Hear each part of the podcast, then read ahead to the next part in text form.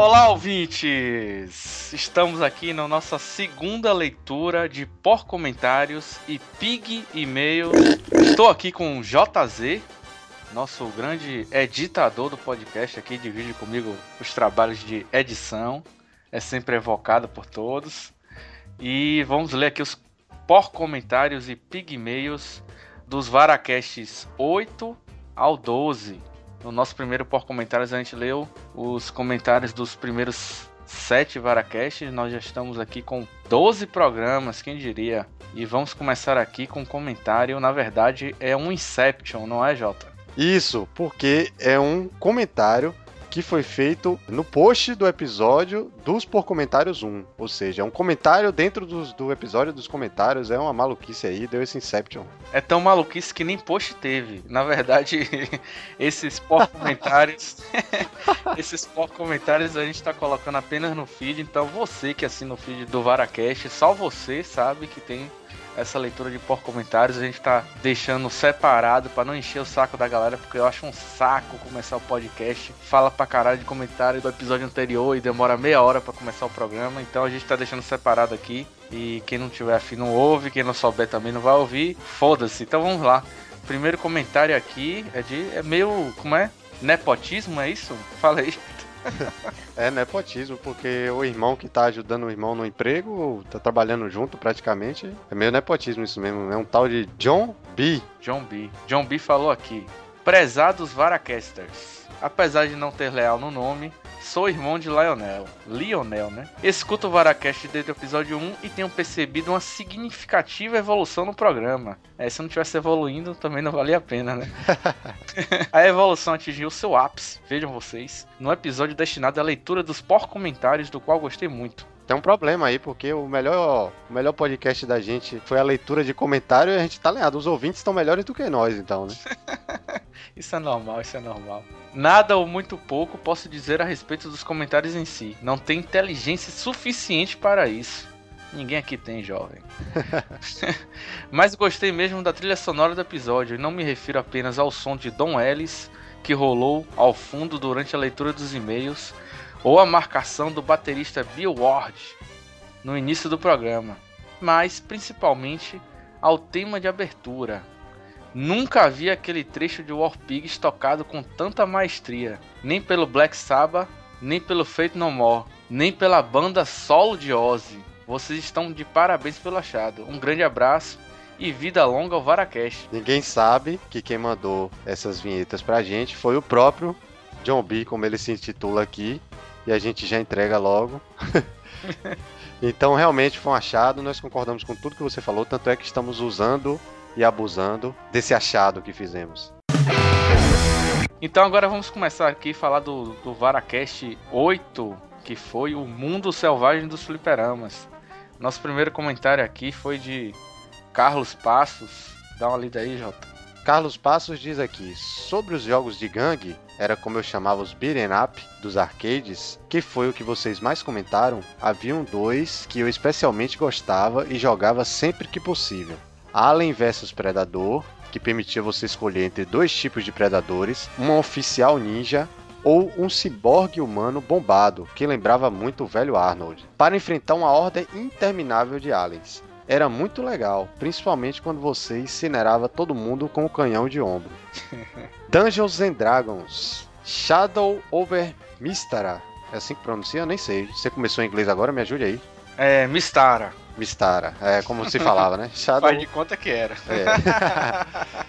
que era a glória para os RPGistas de plantão. Montar um grupo com guerreiro, mago, elfa, ladra, clérigo ou anão para enfrentar uma horda de adversários saídos do livro dos monstros Monster Manual do D&D. Outra curiosidade, o X-Men de duas telas e seis jogadores teve uma máquina funcional no Playland do Guatemi de Salvador. Aí eu já não lembrava, eu falei que eu não conhecia, não cheguei a ver essa máquina de seis, seis jogadores. Agora o Iguatemi mudou de nome, né? E agora se chama Shopping da Bahia, antes da reforma de lá. Tinha até uma vantagem de jogar ele. Quando você passava o cartão, não era mais ficha, ele dava um crédito, que eram duas vidas, para cada um dos personagens. Era facilmente o mais econômico, mas não menos difícil. Isso é um ponto interessante, né, man? Econômico, porque jogar fliperama era caro pra caralho. Era caro, pô, ainda mais que você morria toda hora, né? O caro se tornava pela quantidade de vidas que você gastava, nem não pela, pelo valor da ficha, que era até barato, assim, considerando. Mas aí na época do Playland, eu me lembro, já era um pouco mais velho, mas cheguei a jogar lá. E era cartão mesmo, né? Como hoje em dia acho que a maioria desses essas casas de games, né, de como digamos assim, são todas de cartão. E aí realmente ficava econômico porque passou uma vez e aí a galera toda jogava com duas vidas. Muito bom. Muito bom, muito bom. Vamos aqui para o próximo por comentário do Varacast 8, O Mundo Selvagem dos Fliperamas. É, esse aqui é de Fábio Franzoni, de lá do Podcast. Fala aí, por colegas. Quando vocês falaram do perigo dos fliperamas, me lembrei que ia num boteco pé sujo para jogar King of Fighters 94, é isso? Isso. Era o único lugar que tinha King of Fighters a 25 cents a ficha. O risco de vida valia a pena. Cuspi até a tela do meu monitor aqui, só tem a galera da tanga, viu? em 1997 eu ganhei um Neo Geo CD, assim como nosso amigo aí do podcast. Aí, bicho, minha casa virou o fliperama da galera. Porque esse Neo Geo veio com King of Fighters 95 e 97, que era o frisson da época. Eu fui dono de locador em 2002, tenho várias histórias, fico à disposição aí, beleza? Aí, já tá se convidando pro nosso futuro Varacast locadoras de videogame. Provavelmente vamos ter também um locadoras de cinema também. Acho que é um tema interessante. E para complementar, ele falou que queria só complementar com duas curiosidades. O game Garu, que foi recomendado, é continuação direta do Fatal Fury 2 e o Capitão Comando se passa na mesma cidade do Final Fight, porém em um longínquo futuro. Parabéns pelo podcast e sucesso. Valeu, Fábio. E aí ele se referiu aí a Garu, que foi o jogo recomendado por Bill Power, e ele também foi o cara que tinha o Neo Geo CD. E Bill Power foi abduzido, né? Sumiu da face da Terra nós nunca mais é, ouvimos. Eu espero que ele volte a aparecer aí. ele deve estar tá pagando as últimas promissórias desse Neo Geo, porque o Neo Geo eu lembro que na época custava mais ou menos o valor de um Monza. Essa galera tinha grana aí, viu, man? É, com certeza. Ganhou o Neo Geo, felicidade pura mesmo, fliperama da galera. Vamos pular então aqui para o Varacast 9. Todo super-herói é fascista? Esse foi um podcast aqui que eu vi gente falando que queria comentar, mas não conseguiu porque o podcast era muito inteligente.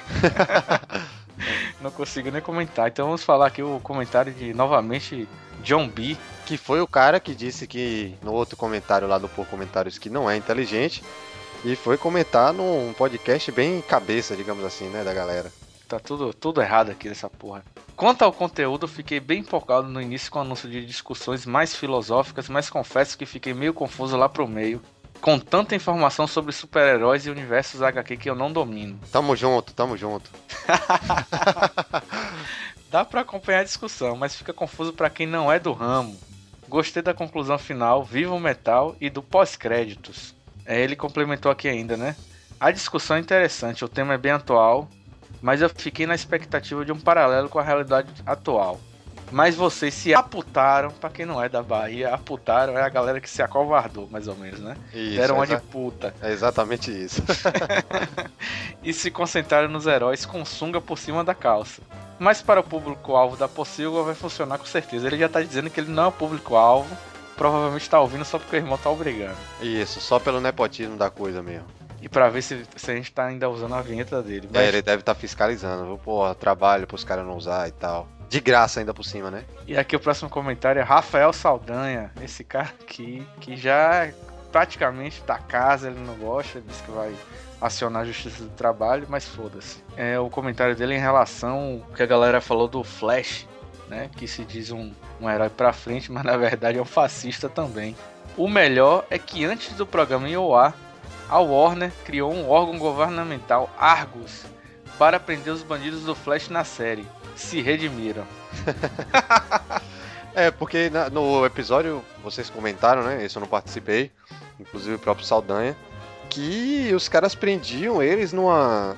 Prisão particular. É, numa prisão particular, né? Numa coisa particular. E aí era meio ilegal aquilo dali, né? Você pode, não pode estar tá prendendo gente assim sem sem interferência do governo, digamos assim. Tem outro comentário aqui de Cacau, man, mas ele falou pra caralho. Eu vou pular, senão a gente vai ficar aqui até amanhã de manhã. Cacau, fala... Carlos Passos. A gente pode ler e fazer uma voz de tico e teco, é um recurso bastante usado aí por muitos podcasts famosos. Ah, como a gente quer ser famoso também, a gente pode usar uma voz de tico e teco aqui, hein? Então vamos lá. Bom tema, interessante a discussão sobre a guerra civil dos quadrinhos da Marvel, o estopim da guerra com a tragédia de Stanford. Também teve outro agravante. Além dos novos guerreiros levarem a luta contra os bandidos até uma escola e estarem enfrentando vilões mais poderosos que eles, especialmente o Nitro, que acabou se explodindo e matando uma escola inteira os heróis, exceto Speedball, eles estavam filmando tudo. Os novos guerreiros estavam fazendo um reality, um reality show de super-heróis e literalmente levando todo aquele conflito na brincadeira. Deixa eu ler também pra poder eu ver como é que minha voz vai ficar no tic-tac, velho. Isso inclusive foi um dos principais motivadores do registro de super seres. Aqueles que se registrassem e quisessem continuar agindo como heróis precisavam passar por um treinamento para estarem capacitados. A identidade só supostamente seria revelada ao governo. E caso o herói não quisesse o treinamento, ele teria de parar de agir sob pena de ser preso como bandido. Curiosamente, durante a Guerra Civil, vários vilões se registraram e entraram para o grupo Thunderbolts, que se tornou equivalente da Marvel para o Esquadrão Suicida e, inclusive, foram usados para caçar heróis renegados. Outra besteira. Embora os quadrinhos pintaram o Homem de Ferro mais como vilão e o Capitão América como lado certo, ele se esforça para tentar equilibrar a situação, mostrando excessos do Capitão. Durante as lutas, o Homem de Ferro propõe uma trégua para tentar convencer o Capitão diplomaticamente, e o Sentinela da Liberdade aproveita a oportunidade para atacá-lo, enquanto ele está de guarda baixa, que culmina em usar o clone robótico de Thor para virar a luta. Adiante, o Capitão está cada vez mais militarizado e ríspido, chegando a alistar, mesmo que temporariamente, o Justiceiro para seu lado. No finalzinho das lutas, fica claro que o Capitão é levado ao limite contra o Homem de Ferro e começa a espancá-lo, e chega a cogitar matá-lo, decapitando-o com seu escudo, mas é impedido por cidadãos, bombeiros e policiais, que o fazem ver o extremo que ele estava chegando e o leva a se render. Já vi que os quadrinhos aí é bem mais bruto a coisa, né? Os quadrinhos é bem mais bruto, a discussão é muito, muito mais ampla do que o do filme. Acho que o filme Guerra Civil, aqui fazendo um paralelo com o filme do cinema, ele consegue mostrar as motivações dos heróis, de cada um dos heróis, a briga, mas assim, nos quadrinhos é, realmente foi mais interessante aqui. É, Cacau aqui, Carlos Passos, se mostrou que ele já está servindo para alguma coisa, né? ele não é apenas especialista em Jessica Jones. Vamos ter que convidar ele para alguns próximos Varacast. Fica aí, Cacau. Fica aí de prontidão que em breve, quem sabe. Se especialista em Jessica Jones não serve pra nada, especialista em Guerra Civil, Capitão América, essas coisas, serve? Ah, acho que serve, pelo menos para discutir com, com Mário Bastos e Rafael Saldanha sobre comunismo, fascismo, dá, dá umas três horas de programa fácil. Vamos pular então aqui para o Varacast número 10, A Morte da TV. É, vou ler um comentário aqui de um Thiago Vader. É mais um nepotismo, claramente. Provavelmente irmão ou algo do tipo de Darth Vader. Com certeza.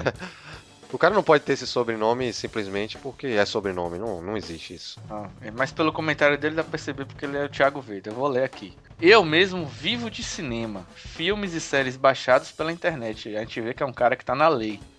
Porque na TV aberta não tem nada que preste, só desgraça. eu mesmo faço minha programação da semana. De segunda a sexta, séries. E sábado e domingo, filmes. Porque se você for depender da TV aberta, seu cérebro vira uma privada de tanta merda que está sendo transmitida. Pelo menos com a internet você assiste o que quer. É, eu acho que ele tem certa razão, inclusive concordou com a gente, principalmente você, Márcio Melo, que ficou falando aos quatro cantos do mundo durante 20 vezes no podcast que não tem mais TV aberta. eu acho que ele, ele vai mais ou menos na mesma linha que a sua. E, e esse foi um dos podcasts que, na minha opinião, foi um dos, um dos melhores que a gente gravou. Tem realmente muita informação, ficou legal, ficou dinâmico. Vale a pena conferir aí se você não ouviu ainda. Até se você tem uma opinião diferente para vir defender aqui, para você ser o Pedro Skywalker. Na verdade, esse Varacast desse foi tão importante, tão, tão forte, que a única televisão que tinha aqui em casa, né, meu monitor de Netflix, queimou no dia que lançou o Varacast. Ah, você comprar... falou, falou tanto que estava sem, sem televisão que ficou sem televisão mesmo, né? Sem aparelho, sem nada. É, tive que comprar outra. E vou ler aqui é, um comentário aqui que chegou pra gente de Diógenes. Acho que ele é irmão de alguém na Pocilga, não tenho certeza. Esse comentário de Diógenes, inclusive, vai corroborar com o que você falou aí, Jota. A morte da TV, disparado o melhor episódio do Varacast. Ainda não terminei de ouvir, mas tá muito bom. Porra, o cara já na metade já achou o melhor, né? É, coisa boa é assim, man. A gente já dá logo o aval, porque aí se ficar uma merda do meio pro final, foda-se. se vocês fossem um Megadeth, seria o Rust in Peace de vocês. Rust in Peace de vocês. Caralho, falando em Megadeth, eu vou pro show do Megadeth em Brasília em breve aí. Porque eu sou rica! Diógenes, muito obrigado aí. A gente também gostou bastante do, do desse Varacast aqui. Para mim também é um dos melhores, né? Tem, um, tem outras preferências aí em alguns Varacasts de games, mas em questão de, de cinema, TV, com certeza para mim eu acho que esse é um dos, dos meus favoritos aqui. Ficou muito bom papo, chegou na hora certa, coincidiu com toda a discussão que estava rolando entre consumo da franquia de dados, limite da internet, né? E que inclusive eles deram uma esfriada aqui para ver se a gente esquece, mas a gente tá ligado, a gente tá vigilante. Vocês ouviram o selo de babaca aí de Márcio Melo dizendo que vai pro show do Megadeth em, em Brasília? Você vê que dos outros podcasts os caras vão pra Europa, pra outros países aí, lugares é, mais chiques e tal. A gente bota o selo de babaca ainda ali em Brasília num show mesmo, porque é o máximo que a gente conseguiu. Então a gente vai pular agora aqui pro Varacast número 12, o crossovers, né? Os melhores crossovers de todos os tempos, que foi um Varacast que foi um crossover sobre crossovers. Então, Jay-Z tem um cara aqui que não comentou ainda no blog, chamado Carlos Passos, que deixou um comentário pequenininho, aí você pode ler. Deixar bem claro que foi Popota, que também é conhecido como Mario Bastos aqui na Pocilga, é o apelido íntimo deles, que me chamou para ver Transformers 4. Olha, ele tá se defendendo que vocês falaram que ninguém deveria ter ido assistir o Transformers 4 e foi ele que chamou, e o cara tá se defendendo aqui, direito de resposta, viu? Depois você vai ter a tréplica aí de Mario Bastos. E eu não gostei do filme. Eu não sou especialista em Jess- Jessica Jones, a despeito da apresentação no Varacast passado. Opa aí, já, se, já negou as origens, né? Era o especialista, eu sou bom em Jessica Jones, a gente falou que é inútil, o cara já mudou. Mas tem que falar que esse Varacast de Jessica Jones foi nosso terceiro Varacast e é um podcast que tá muito legal para quem não viu a série ainda se interessar, a gente faz um paralelo com os quadrinhos e com a série de TV e a gente não dá spoilers assim da série, né? A gente não vai até o final. Continue. Sobre crossovers, tem alguns casos bem interessantes que eu acho que vale citar. Nos quadrinhos, Batman vs Predador 1, 2 e 3, citado por Popota, que eu falei que é Mário Bastos, é sensacional. Robocop vs Exterminador do Futuro, de Frank Miller, é uma grande expansão de ambos os universos e dão um upgrade em Robocop com a tecnologia da Skynet. Liga da Justiça e Vingadores, note que não é um versus, pois embora eles lutem na primeira metade da história, é mais um grande encontro. Nessa eu adorei as abordagens e comparações entre os personagens e universos. Há diversas observações com metalinguagem. Meu único problema foi o super-homem aparar o martelo do Thor com as mãos sem problemas. O que aconteceu com a vulnerabilidade à magia? Mas foi um detalhe em toda a história. Mega Man Sonic, pela Arc Comics, esse foi recente e divertido, não esperem grandes histórias.